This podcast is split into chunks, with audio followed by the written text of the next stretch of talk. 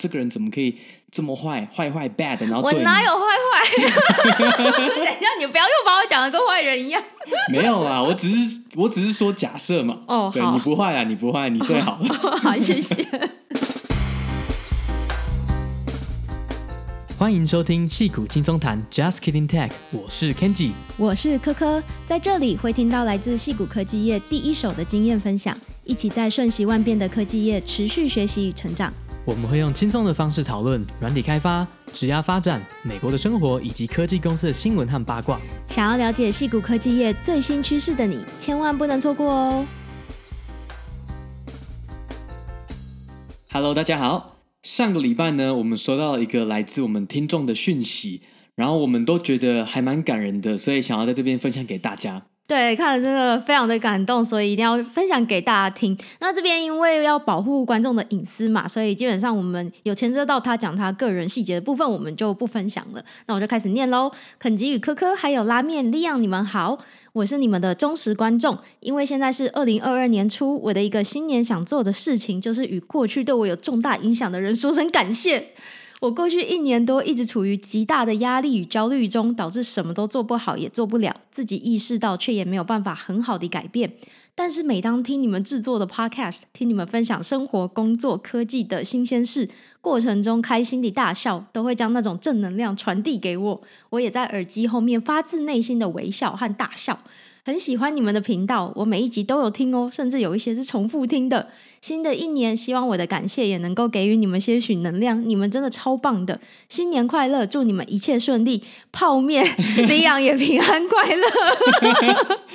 笑死！拉面什么时候改名变成泡面了？超可爱的啊！但我觉得如果养第二只的话，可以考虑叫泡面。虽然我们之前好像讨论过，想要叫寿司。对，都想要以日式的料理为主。不过泡面也是台湾的拉面的概念，意思差不多啦。嗯、对，所以嗯，我们到时候会考虑一下的。但总之呢，我觉得。呃，听完他的这些分享，真的我们觉得非常的感动啊。第一个是我们有带给他正能量，那这部分其实也是一直我们很希望可以带给听众的，所以真的有传达到他那边，我觉得是还蛮欣慰的。对，那在这边就当然是祝他在这种比较困顿的环境中，在焦虑之中呢，能够在二零二二年能够好转。因为其实如果你遇到一些压力比较大的情况，其实每个人都会有。对啊，我觉得最重要的就是像我们自己也会有啊，一定会有比较低潮的时候嘛。嗯那我觉得最重要的一件事情就是你要先把它讲出来。很多人他是不讲的，很多人是他是遇到事情就闷在心里，然后想办法要靠自己解决。但我觉得他这边做的非常好的一点事情是他至少有尝试诶跟人家分享，比如他觉得哪里不好，哪里有一些焦虑的部分。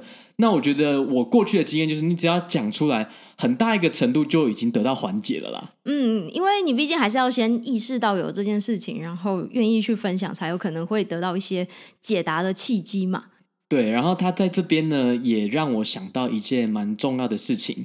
我在大学的时候，我们我不知道你们修过啊，我修大学的心理学通识课的时候，其实教授都会跟我们讲说，哎，其实每个人都想要找快乐嘛。对。那有一个已经被验证过。可以保证你可以从中得到快乐的一个事情呢，就是你定期写信啊，或者是透过其他方式去感谢你身边的人，而且是要认真的感谢的那种，不能说哦谢谢你，不是这种很轻描淡写的，而是说哦你看一看你身边的人，你过去一年、过去几个月有没有人你特别想要感谢的一些家人朋友，然后你真的很认真的告诉他们说哦谢谢你们，有你们真好。那基本上这个就透过蛮多研究都知道说，不管是你是被感谢的人，或是你写信去感谢别人的人，都能够很大一个程度获得快乐。嗯，我觉得这还蛮有道理的耶，因为当你愿意说出来去感谢你身边的人的时候，就是提醒你自己，其实你也是受到很多的关爱，受到很多的照顾，所以你其实身边也有很多的东西。那我觉得这也很像是最近很红的一部片，叫做《千万别抬头》嘛，里面接近片尾的时候，李奥纳多不是说。呃，如果我们认真的去想一想的话，我们其实已经拥有一切了。那我觉得这句话在二零二一的年尾听到的时候，我觉得心里其实是觉得非常的欣慰的，因为确实过去几年大家都过得非常的焦虑嘛，因为疫情的关系，或者是嗯、可能投资上面也是起起伏伏的。但我们好好的去想一下的时候，其实。这些我们基金追求的东西，不一定真的是我们那么需要的东西嘛。我们想要的和我们需要的常常是不一样的。但是当你认真去想的时候，其实你常常是已经拥有了很多你需要的东西。对，就真的退一万步来讲啊，比如说，如果我们回到我大学的时候，哦，比如说我知道说，哦，以后我有机会来到美国工作，然后在戏谷的公司，然后真的能够，哎，赚的还不错，然后生活过得还蛮好的。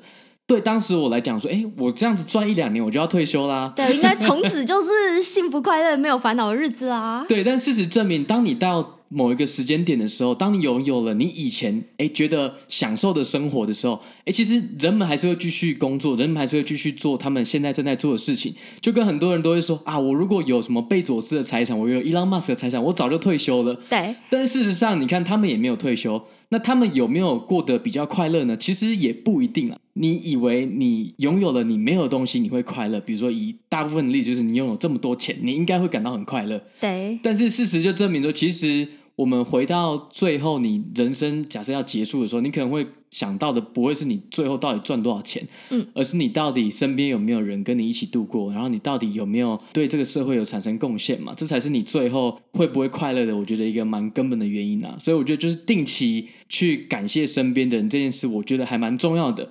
然后我一直知道这个道理，可是就我过去这一两年也没有实践这个道理。就觉得好像需要人家提醒，嗯，就这个听众呢，给我们这个讯息，就提醒了我，哎，对，我应该要感谢一下我的家人，然后是感谢我身边的科科之类的。你可以一开始练习，就是每天都早上晚上按时来感谢我一下，我可以当你的练习对象。有啦，我还是有定期的跟你蛮常说谢谢的啦。有啊有啊，其实有啊，我刚刚是在回想，就是。过去有没有被你感谢的经验？我觉得其实你还是蛮偶尔会，就是我们会互相说一些感谢对方啊，谢谢你帮我做这个做那个啊，其实还是有啦，所以我觉得也算是过得蛮开心的。对，那你还记得大学的时候发生什么事情吗？在心理学课程的时候，我刚刚有好像回想起这件事情，但是我想说你应该不会抖出来吧？你应该没有要讲吧？我就是突然想到嘛，就是当时课程有一个作业，就是你要写五封信。给你五个朋友或是家人感谢他。嗯，那那个时候呢，基本上我前情提要就是我在大一的时候三选一阶段落败。哎，要不要讲这个往事？往事不堪回首。对，反正那时候我们就曾经有暧昧过，但是那时候没有在一起。嗯，然后当时要选一个感谢对象的时候，要选五个人，我其中一个就想到可可，所以当时也是写了一个信，然后就好好感谢他，就说啊，即便你最后。三选一环节把我淘汰出去，我还是很感谢你。你应该不是这样子写的啦，对，不是这样写，但是概念是这样子，就是啊，还是感谢你啦。然后就是还是表现的还蛮感恩的这样子。嗯，好像有哎。然后我那时候就有一点，就是就是五味杂陈这样。你那时候是不是有点心动了？哎呀，这个不好说，好，不好说。有些事情还是把它留在回忆里面就好了。嗯，是的，嗯，你知我知就好了。对，反正这边有另外一个学习的点，就是说，当你被人家甩了的时候，或者是当你被别人拒绝的时候，嗯，不管是男生或女生，当你表现的大气一点，嗯，其实还是有机会的。很棒，给你个赞。对，但有的人会恼羞成怒，就常常说啊，你怎么可以这样对我？然后就把门关上了。不过我表现大气，当然也不是为了说未来有机会啦。嗯，只是我觉得让自己舒服一点，就是让自己不要过意不去。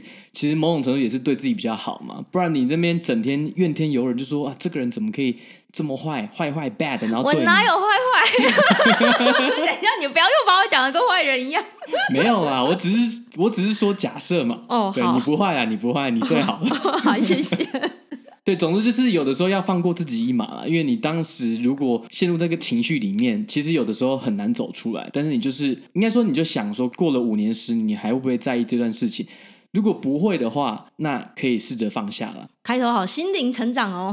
没错，但是我这边也不是想要跟大家说，就是讲一些比较鸡汤类型的主题啦，因为我觉得很多时候真正的，比如真正的乐观、真正的积极。不是那种无条件的，很多人都跟你说、嗯、啊，你遇到事情呢，事情一定就会变好。我觉得这是 bullshit 的嘛，因为事情不会自动变好嘛，你还是要透过你的努力。那如果是别人有一些心情不好来跟我诉苦的话，我就说啊，可能现阶段你可能还是会会这样子，可能未来还是有一些不好的事情。那但是你可以怎么做？就是提供一些比较我比较实际一点啦。但是我认为，就是真正的积极、真正的乐观，是你知道会有一些不好的事情，你知道可能会有很多阻碍，可是还是要保持正向了。嗯，就是还是要有可以实际行动的方法，这样子才是真正的会让你觉得比较心安，然后可以认真去做这样。因为很多时候是你不知道要怎么样去改善这个状况嘛。对，嗯，所以回到这个听众的遇到的问题，就是我觉得很多时候你当下真的会觉得啊，好像过不太去，就是说压力很大啊。那以我自己为例，我之前就是在之前在家工作，然后又没有打疫苗的时候，就真的觉得啊，好像在家真的很疲累。对，那当时也是会觉得比较偏低潮了。但那时候至少我知道是有期限的，就是我那时候就就决定说，好，我四年一到，我可能就给自己放一个假，放松心情。然后真的，其实当你没有太多外在压力的时候，反而是可以让你有。哎，更多的时间去思考说，怎么样人生才是会对你比较好的？然后你想要尝试怎么样改变你的生活，然后后后面就越来越好了。嗯，我最近也是有一些这样子的思考，可能也是因为放产假。那虽然身体上面是一直劳动，但是头脑上面就是比较可以空出一些本来用在工作上面的空间，去思考一些其他的事情。所以之前也有跟听众分享过嘛，就我生完孩子之后就突然。意识到时间真的非常的有限，人生其实真的很短，所以真的要好好利用时间，不要再把时间花在一些你可能过几个月想起来会后悔的事情上面。所以就是因为这样子呢，我最近就开始积极的跑出去玩。你超厉害的，每天都规划一个行程跟景点。对，因为主要是我毕竟还是要顾小孩嘛，但最近就发现了一个 pattern，就是呃，我们的利漾宝宝呢，他在。白天的时候会比较稳定，情绪比较安定，所以这个时候呢，其实我如果中间抽空，比如说呃，可能两三个小时出去晃晃走走，那给肯吉在家带其实是 OK 的。那因为我一直以来都还蛮喜欢到处旅游啊，到处看看，就到一个新的城市，我都很喜欢去看博物馆或者是看一些。就是不同的地方，所以我就想说，其实我一直都还蛮想要深入的探索西雅图这个城市。虽然我们已经在这边住一阵子，我之前也有住过嘛，但仔细想想，其实我也没有跟这个城市到非常非常的熟。就比如说对它的文化、历史，或者是现在的状况等等。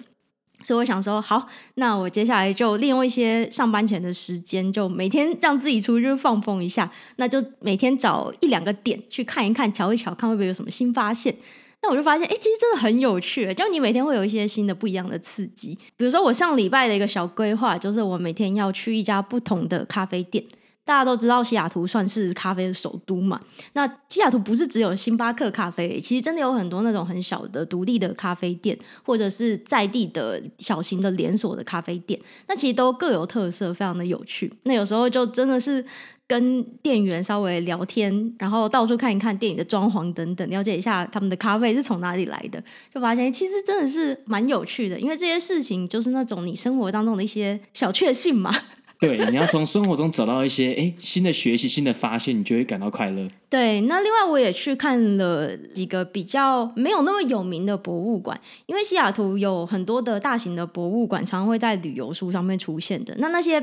其实我都已经去看过了，就是那种什么西雅图十大旅游景点这种，我们都已经去过了，所以就想说我要去看一些比较不一样的东西。那其实就真的发现有很多小型的博物馆是很有趣的，比如说像。呃，在西雅图的西边有一个是北欧博物馆，它就专门是展现一些北欧的移民他们所在这边造成的影响啊，他们当初怎么样移民过来啊，那就会把这段历史跟一些美国的整体的历史去把它连接起来，因为很多移民都是在美国在西进运动的时候从呃美东移到美西嘛，那后来就在这边就设立了非常多各行各业，那后来就在这边蓬勃发展起来。其实这些历史是非常有趣的。比如说，像很有名的一个百货公司是 Nordstrom 嘛，那这是美国很有名的百货，但是很多人都不知道它是西雅图诞生的，它是由北欧的移民创立的。哦，所以它跟北欧的移民也是有一段渊源的。对，所以就有一些这种很有趣的文化历史上面的一些新的认识，我觉得算是蛮有趣的。所以听起来你就是过得非常的滋润，就是很滋润。哎，没有，就是出去玩的时候很滋润，那回来之后就继续把屎把尿。对，然后你前几天不是完全忘记是礼拜五吗？这也超扯的。忘记礼拜四，就明明就礼拜四，你就说哎。不是礼拜五了吗？不是放假了吗？怎么还在工作？对，我就想说奇怪，那个今天不是礼拜五，通常礼拜五大家都是比较轻松一点，就是可能不会说你还弄到很晚，就会早一点下班。但你那天就弄到还蛮晚的嘛，我就心里就疑惑了很久。我觉得你就是过太爽，完全不知道礼拜几了。没有，是因为生活就是还蛮重复的啊。就如果我没有出去玩的话，就一直是。喂奶啊，就是弄小孩，那就是生活就会很重复。确实，哎，我觉得之后我放产假可能也会遇到这个问题。对，所以我要好好来规划一下，才不会沦为你明明就是礼拜四，我还说礼拜五，没有，就是要每天要做一些不一样的事情，这样对啊，有一点才会有印象。嗯，而且你最近还蛮强的，你就是连续三四天都有去健身房。哦，对，这还蛮厉害的。嗯，就同样也是意识到时间有限，所以之前就一直想说我要过一个健康的生活嘛，但就是想想而已。就这种时候 很晚睡啊，然后也没有去运动啊。那现在就想说，不行，我至少要好好的去运动。如果我想要好好的达到这个目标的话，时间真的有限，所以我要从现在就开始做。好，加油，支持你。嗯、但我们先看能够维持多久。好，我们也我也蛮好奇的。好，那闲聊了这么多，就进入我们今天的主题啦。不过我们今天的主题也是跟放假非常有关系。没错，我们今天算是聊一下，最近有两间公司都针对他们放假策略有一些改动了。嗯，那首先我们来听听看第一间。嗯，第一间公司是一间叫做 Bolt 的系股 FinTech 公司，那他们在最近呢正式宣布，全公司上下一周的工作日都从五天正常的五天改成四天，就是大家五六日都是放假的。没错，等于变成是一个周休三日的概念。对，真的非常的好啊，听到就很羡慕。但其实我觉得。观察它背后做这个改变的原因，其实也是蛮有趣的。那我们待会也会再有更多的讨论。那首先可以先看一下 Bolt 这间公司，它大概是做什么的？我们稍微介绍一下好了。它是专注在做。呃，电商里面的一键付款这样子的服务，就是 One Click Checkout 线上 Checkout。那这个服务其实蛮有趣的，因为一开始会想说，嗯，这个东西的难度或是重要性在哪里？但仔细想一想，或深入研究的话，会发现其实真的蛮重要的。那他这边就秀了一个数据，它里面说到呢，他们做了一个研究，发现大概有百分之七十的顾客在最后一步要 Checkout 要结账的时候呢，可能会因为某奇奇怪怪的理由，结果最后就没有完成 check out 这个动作，最后就抓爆了。那其实这个对商家来说是非常伤的，因为你想想看，百分之七十的客户其实他们已经要付款，已经要购买了，但最后却没有，所以其实商家在这边的损失是非常的大的。就是已经到了最后一步，但是他这个统计是说所有的美国的电商的网站嘛，嗯，那这主要原因是因为这种结账的体验的很不一致。可能有些网站呢，它要你输入一些资料，然后它那些资料可能没有特别验证你的地址或干嘛的。那有些资料的表单，有些电商的表单又设计的不是这么的 friendly，所以就造成说，哎，那个没有一致性的这种结账付款的体验嘛。所以 Bolt 就发现有一个机会在这边了。嗯，对。那他们也号称，就是使用了他们 Bolt 的服务呢，转换率可以提升百分之六十三。这个六十三还蛮高的耶。对，它其实你就可以把它想成是做 Amazon 的一键付款，只是 Bolt 可以把这个一键付款的服务呢给其他公司使用，就变成是如果你今天是 Nike，或者是你今天是 Adidas，或者随便一个服饰品牌，好，你有自己的网站，你就可以使用 Bolt，然后 Bolt 呢就让你的结账服务变得非常的简单，可以使用一键付款，只要这个使用者呢，他以前曾经在有整合过 Bot 的商家，比如说假设 Nike 跟艾迪达，他们都有使用 Bot 好了。今天这个使用者进来，好，我在艾迪达付款结账了。那下一次同一个顾客呢，他可能到 Nike，即便他是第一次在 Nike 准备刷卡付款，他还是可以使用这个一键付款的服务。嗯，其实。Amazon 在一九九七年应该就已经获得了这种一键付款的专利了，所以这个可能在业界来讲不是什么很新奇的东西。但是我想这边的难度就在于说，呃，Amazon 它是自己有自己客户的资料库嘛，所以要做到这个可能会没有那么的艰难。但是对于 Bolt 来说，它其实是整合。嗯，非常多的商家让他们也可以使用这样子便利的服务，所以难度就在这边。那我想他们的挑战就是要想办法产生更大的 network effect 嘛，就是当他们可以让更多的商家都来使用这个服务的时候呢，对于客户来说，其实也是更方便的购物体验。对，这个边就可以稍微讲一下它的网络效应嘛，就是如果今天有比较多的商家加入这个网络，诶，那每一个商家都可以 benefit，因为比如说你原来其他的顾客在其他的电商网站 shopping 的时候啊，他今天突然来到你的网站，诶，他也可以享受到说，诶，客户就直接一键可以付款，所以对商家来讲是非常方便的。那对 shopper 来讲，对一般的使用者也是嘛，诶，我如果今天有很多的商家都使用 bot 的话，那我今天我可能资料只要存一次，假设今天百分之九十的商家都是使用 bot 的服务，哎，我现在 shopping 就非常的容易。我存过一次之后呢，我下一次就不用再输入那些重复的资讯了。对，那我看了一下，目前有使用 bot 的商家，我我觉得因为现在的商家看起来还没有到非常非常多啦，所以像我自己虽然有做过很多线上购物，但是好像没有遇到过 bot，所以就还蛮期待他们可以再多扩展一些线上的商家，让这个使用起来会更为方便。对，我觉得第一个是他们可能真的还在比较早期的阶段，还并没有这么多商家使用。对，那在第二个，你可能也不知道这个电商到底是不是使用 bot，有可能，除非你对他们的 UI 的按钮够敏锐了，你才会观察出来，不然大部分人可能是不晓得它到底背后有没有使用到。对，就是它好像会让每一个商家都帮客户创立一个新的账号嘛，但我不太确定他会不会写说，哎，旁边是什么 Powered by bot 之类的。对。那他们的公司其实成长的也非常非常的快，他们现在正在进行一轮的募资，那预计估值会到十一 B，也就是一百一十亿美金。但是三个月前呢，他们才刚跑完第一轮哦，当时的估值是六十亿美金，等于三个月就成长了快两倍。然后我们把时间再稍微倒转到一年多以前，二零二零年的十二月，他们那时候在 run C 轮的时候才成为独角兽。那时候估值达到了 one billion 十亿美金，正式进入独角兽俱乐部。所以他们也算是在疫情期间成长的飞快的 FinTech 公司。没错，那在那之前，他其实就还没有到独角兽嘛。也就是说，二零二零年十二月以前，他们的估值大概是五百 million，就是五亿美金。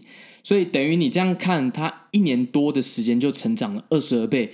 也就是说，如果你在二零二零年十二月以前加入的话，你基本上已经可以准备躺着赚。如果他最后 IPO 的话，哇，准备退休了，这个成长的幅度很惊人耶。对，所以很多时候我觉得在看公司的时候，大部分的人啦，就是我相信啦，大部分在台湾的人还是比较喜欢去大公司，因为觉得比较稳嘛。比如说 Google、Facebook。那我觉得大公司有大公司的好，就是的确是比较成熟、比较稳定。那但是如果你的目的是找到一个这种成长型的公司，这时候眼光就很重要了。你如果找到这种成长型的公司，你一辈子可能赌对一次你就飞天了。真的，所以就还是看你想不想要赌一发啦，就是看个人的选择和风险承受能力。那希望你赌 Brex 是赌对喽。对，我觉得就是一个，这是不是零与一啦？像我以前都会觉得就是大公司跟小公司，后来觉得就是有有 range 的，就是第一个，比如说公司的规模可能是哦刚成立一年，或者是说以公司的人数来讲，零到五十人。或者是你用它的募资，它到底是种子轮呢？A 轮、B 轮、C 轮、D 轮来看的话，其实它是一个光谱。那像我觉得我看到的就是已经是 C 轮、D 轮了。对。那但是我几年前是看不到的。我几年前 C 轮、D 轮对我来讲就是一个哇。没有办法上市，还没上市，非常不稳定的公司。嗯嗯嗯，对。但是现在久的时候就发现，哦，C 轮、D 轮其实相较于这种 A 轮、B 轮还没有找到所谓的 product market fit 的公司，其实已经是成熟非常非常多了。所以对你来讲，Brex 现在是一个稳定的公司了，就觉得已经算成熟了，不会觉得说风险真的非常非常大。嗯，你就会觉得说，好，既然它已经到 C 轮、D 轮的状态了，那公司也开始发 RSU 了。我这边有一个小知识啊，就是 startup 呢会从到一个程度之后呢。发给员工的股票会从选择权 option 换成 RSU。对，那通常 RSU 呢有一个七年的效期，就是说如果七年呢它没有真的上市或是变现，或是七年它没有在延长的话，基本上这个 RSU 就是会作废嘛。对，那也就是说，当公司变成发 RSU 的股票给你的时候，就已经是相对逼近这个要上市的日期了。嗯，就是一个很重要的线索。对，因为你不会想说你公司七年后还没有上市，然后你现在就发 ICU 嘛？对，对，你第一个你名声可能就臭掉了。嗯，对，那再来你发 ICU 之后，七年之后还没上市，那大家可能也觉得你快不行了。就是大家都会 就是来找你，就是员工就会问你，你再不赶快上市，我的股票怎么办？对，好，那。前情提要，这就是 Bolt 的公司的一些基本介绍。那他们呢，在经历了三个月的实验，就是每周工作四天。他们其实是从去年大概九月的时候开始做实验嘛，差不多。对，然后实验了三个月以后呢，CEO 呢就在他自己的推特上发文说：“哎，他观察到公司的不管是生产力啊，公司的向心力，或者是员工的身心健康，其实整个指数都是变好的状态。然后他就决定说，好，就是在一月的时候，也就是前几天，上个礼拜就宣布说，好，Bolt 呢正式。”宣布以后全部都是工作四天，一周工作一到四就好，礼拜五就大家基本上 by default 就是放假的。对，那我觉得其实仔细想想，他这些 learning 也还蛮有道理的，因为这个 CEO 他就有在 Twitter 上面发表，他们在这三个月当中学到了什么事情嘛？那总结就是刚刚那样，其实大家在一周工作四天的情况下，变得更有生产力、更快乐。那也有很多的员工呢，当然就是大肆的宣扬说，我们觉得公司好慷慨哦，我觉得很开心有这样子的改变。那这 CEO 他自己的说法是呢，其实对他来讲，这是一个很自私的决定。为什么？因为这些员工有好的表现，对公司来讲才是好事嘛，他们才可以有更多更好的成长，就是成绩才会更好。所以对他来讲，这个就是一个必然的趋势。那他也认为说，他目前看到这个就是一个未来势不可挡，大家应该都会朝着四个工作天的目标前进。所以他想要让 Bolt 成为开第一枪的这个人，就是率先带动这样子的一个风潮。Bolt 不是第一个做这种四天工作天的公司，但是它是第一个在独角兽规模以上的公司做这件事情的。哦，对，这是比较少见的，因为我们之前很早期的集数有聊过，比如说 Basecamp，他们员工大概就是五十个人嘛，那他们有尝试，比如说在夏天的时候，就大家一周工作四天，然后像我们前几集早一点集数有提到 Buffer 这间公司。那就是在台北薪水很高的那个男人 Eric 在 Buffer 工作嘛，那他们也是一周工作四天。那这几个公司呢，都不是那种独角兽等级，嗯，对，所以这算是一个指标啦。因为你一周工作四天，可能对比较小的公司或许还可以，可是如果你是走这种 VC 投资的公司，然后你的成长是非常重要的话，目前他们的确是首先开第一枪的。那他也提到说，一周四个工作天的概念，并不是说你要把本来五天做的事情浓缩到四天做完，就是本来你要开那么多会，要写那么多的报告，都塞在四天里面，而是说你应该要想办法去思考，你整个工作的流程当中有没有什么事情是可以再精简的，比如说你真的需要开那么多的会吗？需要开那么长吗？或者是不是减少一些？不是很重要的闲聊，那闲聊我觉得要看定义是什么，因为有时候联系感情的话，其实还蛮重要的。但是它的精髓就在于说，你要去检视你整个的工作流程是不是真的很有效率，还是你可以有更有效率的做法，来让大家的工时都可以减短，但是效率是一样，或者甚至是更高的。对，等于是你在五天的时候，的确会有一些你觉得比较没有必要的会议，那占用大家比较多的时间嘛。对。那如果今天工作天只有四天的时候，那你每一次的会议，其实你就要想的更清楚一点。哎，是不是真的需要？那这东西有没有透过比如说纯粹的文件就可以，或者是在 Slack 里面跟大家讨论就可以？或许不要一个会议，让大家有一个自己更多可以 focus 的时间在他们的工作上嘛。对，所以他这边提倡的就是要有意识的做你的工作。所以如果你有意识的做工作的话，两个工作天的产出可能比五个工作天没有意识的工作天还要高非常的多。这就是他的概念。对，我相信大家应该都会有类似的经验。就比如说，好，你快要放假了，你就会发现你在放假的前两三天效率变得超级好。对，因为你就发现哦，糟糕，我这个礼拜，比如说我只剩三天可以工作，别人有五天，好，我要请假。那我就要在三天里面把我可能以往要一个礼拜才能完成的事情做完嘛，所以这就是如果你很专注，你很知道说你想要完成什么的话，其实你的效率反而会非常非常的好。对，他有提到，其实专注力是最重要的，还有你的 energy，就是你的整体的精神，其实是把工作做好最重要的事情。那他就发现，其实四个工作天呢，就可以在这些面向都有显著的成长。对，然后你你刚刚有提到 CEO 觉得说他其实不是对员工很慷慨，他是为了公司好，对，所以他觉得这是一个很自私的决定。嗯，我超级认同这一点的。我觉得这也可以应用在我们的生活上，就是我觉得蛮多的人呢，他可能比如说在职场上啊，或者在朋友啊，他们可能就是会很替别人着想，然后就会忘了把自己照顾好。就比如说我们之前有聊到嘛，比如说你。你会觉得啊，我请假不好意思，因为你觉得说你会拖累这个公司的进度嘛？对这个主管会不会不太好意思啊？对你组上人是不好意思。对。可是其实我觉得，如果你把这个想法变得自私一点，就是说哦，我觉得我的身心健康我应该是非常重要的，应该是要排得比公司重要。那如果你放假照顾好自己，让你回来以后，或者是你放假前的效率很高的话。其实对整个组啊，对整个公司反而是好事，因为你的效率可能更好了。我建议大家可以把这个想法，我当然觉得这是有点争议性的，但我像我自己，我觉得我现在是一个会做很多决定的时候，不会顾及说啊不好意思对别人怎么样，但反而是说啊对我自己好，那对我自己好，其实反而是会对大家都好。嗯，我觉得我现在也还蛮认同这样子的想法。但是如果有些比较重大的决定，希望你还是要问一下我的意见哦。哦，我们当然是会问你啦，我当然对你不会这么自私啦。好，谢谢，因为我知道了。我是说，对家里以外的人，比如说有的人。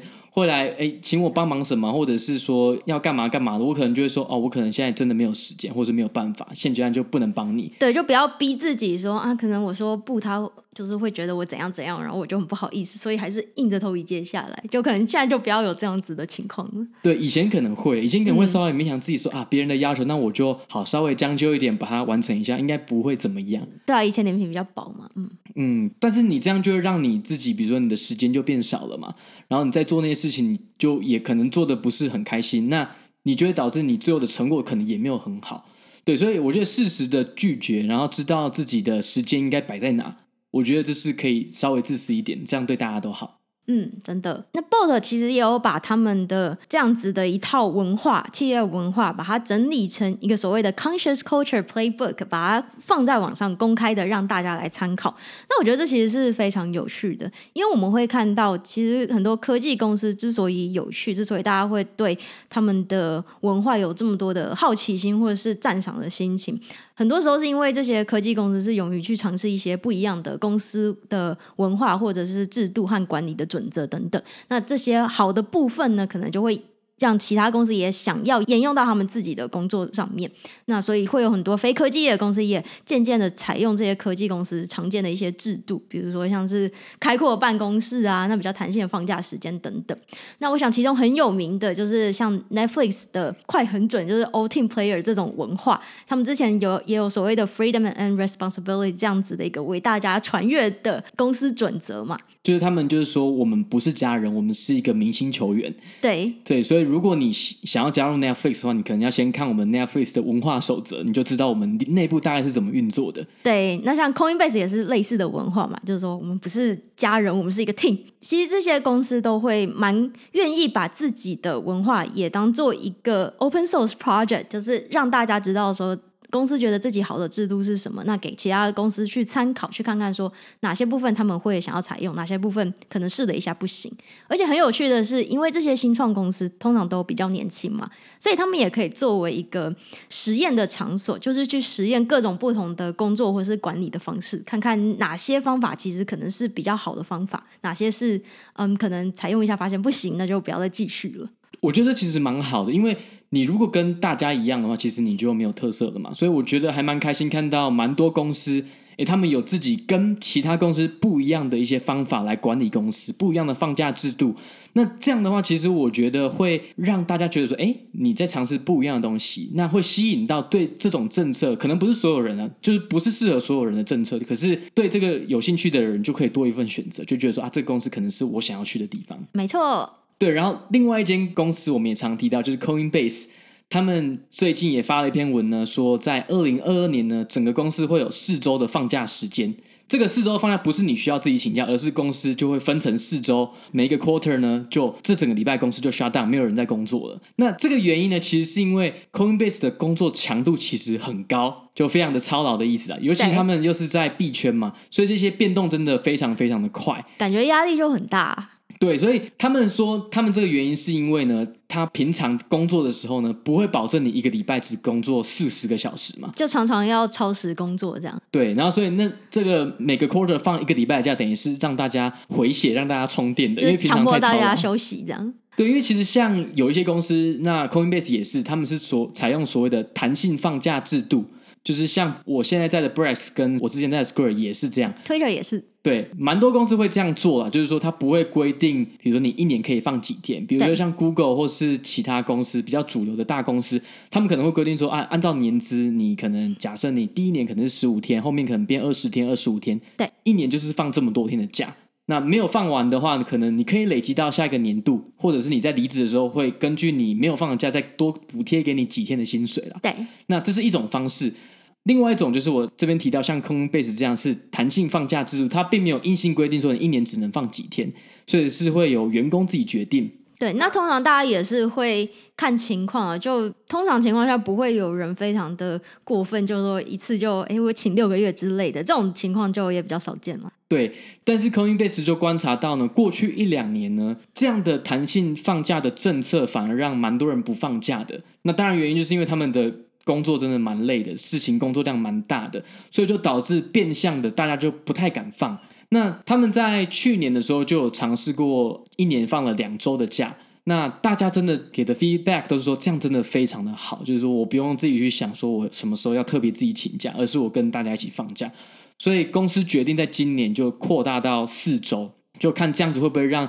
整个团队的向心力，大家的身心健康会稍微再更好一点了。对，我觉得只要公司主动的说某一天或是某一周要放假的时候，员工的反应绝对是非常的正向的啊。像是 Twitter，呃，就是 Twitter 现在也有类似的规划，就是每个月会有一个礼拜一是全公司放假的，所以概念我觉得也很类似啊。就是因为在家工作之后，大家都发现很容易就会 burn out 嘛，所以公司也是强迫大家停下手边的工作，好好的休。休息一下，所以我觉得这样子的制度，大家会慢慢发现说，诶，其实真的要好好的休息，要好好的充电。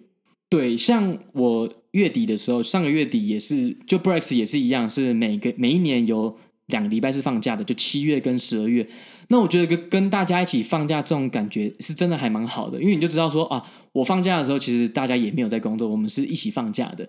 那如果你自己请假的话，多多少少会有一点点就是觉得说啊，会不会我工作上的事情呢，就造成同事的负担等等。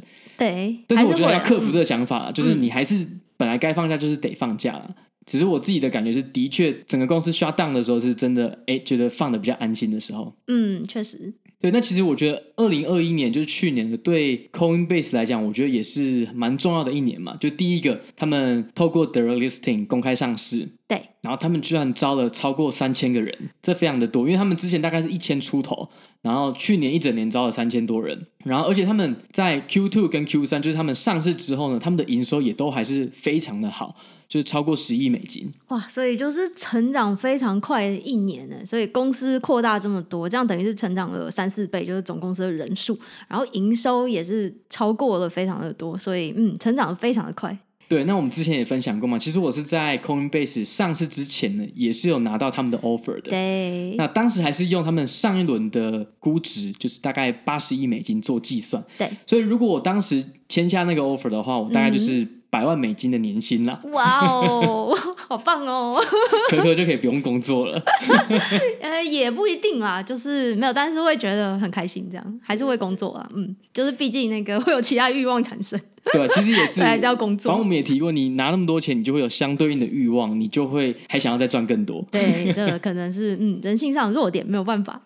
对，反正总之呢，Coinbase 就是在去年也是非常关键的一年，所以他们的工作量也很大。尤其你看到最近币圈各种 Web3 啊、NFT 相关的新闻，我们这礼拜上礼拜也有发一篇文嘛，跟大家讲到很多这样的概念。也就是说，在这么多充满变动的币圈，那他们员工的工时跟压力的确也是会比较大的嘛。对。可是我们如果纯粹看股价的表现的话，其实他们现在的股价是比起他们刚上市的时候，现在股价只剩下三分之二，也就是三分之一不见了。对，这有点惨呐。虽然说最近好像很多公司的股价都蛮惨的，就是了。对，确实是这样。那其实我觉得有一个蛮重要的原因，是因为 Coinbase 因为是在币圈，所以它本来 volatility 会比较高一点。嗯，对啊，就是比较不稳定，风险比较大的嘛。对，所以市场会给出这样的原因，就是在于说它的营收可能是充满很多不确定性的，它会跟很多币圈市场有产生挂钩嘛。对，但是我觉得投资 Coinbase 这间公司，不管是你透过股票投资，或者是你加入这间公司，我觉得都还是长期来讲是好的啦。就是假设你觉得币圈长期来讲会是一个好的标的的话，其实会比你投资一些很多有的没的 NFT 啊、Web3 啊，或者是投资某一个币，其实我觉得风险来讲，Coinbase 算是小非常多，因为毕竟它现在就是现在全世界第二大的加密货币的交易所嘛。对对，然后现在第一大是 Binance，嗯，然后第三大是 FTX。币圈本来相对于传统的公司本来就是比较变动比较大，可是如果最后呢，你相信比如说加密货币它在五年后、十年后会是人们生活中的一个主流的话，那我觉得 Coinbase 算是一个相对风险相对其他币圈来讲相对于低一点的。嗯，我自己是这样觉得，因为他们其实不只是做加密货币的交易嘛，他们也有做 venture capital，就他们会投资其他的币圈的公司。对，也就是说，只要整个币圈是有在扩大的，你当然没有办法去享受到那种几百倍、几千倍的超额报酬。但是我觉得它是相对比较稳，而且我觉得公司的发展，至少我觉得他们的 CEO 像 Brian。他看起来是好的 leader 啦，所以我对于 Coinbase 算是前景还是算蛮看好的。你怎么瞬间变成 Coinbase 的人资了？鼓吹大家加入 Coinbase？也没有啦，因为因为我之前就面试过嘛，对，所以我其实当时对这间公司就已经跟里面内部蛮多的 engineer 啊，还有 manager 啊，还有人资都聊过，当时已经是算蛮接近想去的啦。但是我觉得我最大的 concern 就是我对于币圈，我并不是一个信仰值百分之一百的人。对，那当你的信仰不是百分之百的时候，你就会当然会有点担心这个公司的这个价值会不会随着币圈而一下很高，一下很低，高高低低不确定嘛？对，毕竟加密货币现在就还是一个相对风险非常非常大的一个投资环境嘛，所以。虽然听起来 Coinbase 已经是里面的元老级的公司，做的东西也算是比较偏里面的稳定的那样子的产品，但其实整体来讲，就是风险还是偏高的，所以信仰值真的要很够。对，但是因为我最近呢，就看到比如说各种币圈的其他鬼故事嘛，不管是很多 NFT 的项目啊，或者是比如说 Web3 相关的应用。你就会发现哦，这些新的东西，这些大家还在探索的东西，其实那个风险性是更高的。对，所以我看到那些之后，再看 Coinbase，哦，Coinbase 是算一个比较正常的公司。好 啊，所以就是如果你想要在币圈里面参与，只要找一间币圈相关的公司加入，但是又不想承担那么大的风险的话，Coinbase 欢迎你这样。对，哎，对他们之前也做了一个蛮酷的决定，就他们决定说，加入 Coinbase，只要你的职称是一样的，你的 level 是一样的，你的地点是同一个区域的话。你的薪水是固定的，就是你没办法 negotiate，所以我觉得他们也是一个在文化上非常非常有个性的公司。这真的很有个性啊，因为薪水谈判算是矽谷的一个标准流程嘛，就大家都知道你要去把你的 package 谈高一点，但他就这样子非常硬性的规定说，每一个级别就是这样子的一个 package，算是独树一帜。不过他给的薪资，我印象中其实在业界来讲也算是蛮好的嘛，所以。倒不是会有那种被 lowball 的问题。对，我觉得会这样讲的公司，大部分其实薪水是蛮有竞争力的啦。嗯，就比如说我们之前也提到 Stripe 呢，他们也稍微改变了一下他们发放股票的一些节奏嘛。就原本是给你多少股，可能后来就变成是你一年固定多少钱。对，那会这样讲的公司，大家的确会不爽。可是，但是你看他们账面给的薪资，其实都是还不错的。对，都还是蛮高的，偏高这样。对，比如说像 Stripe 给 Senior 可能就有四十几万嘛。嗯。然后 Coinbase Senior 我不晓得，但是他们给 Staff 的 Level 应该是有六七十万美金的水准。对。所以等于是会这样子说，我们薪水就是不能 negotiate，通常是对自己开出来的 package 会蛮有自信的。对，就其实也不会亏待你了，这样。对，所以大家还是可以考虑一下。嗯。好了，那今天我们就聊了，算是两间公司，Boat 跟 Coinbase，他们在文化上或是一些政策上比较跟其他公司不一样的一些政策。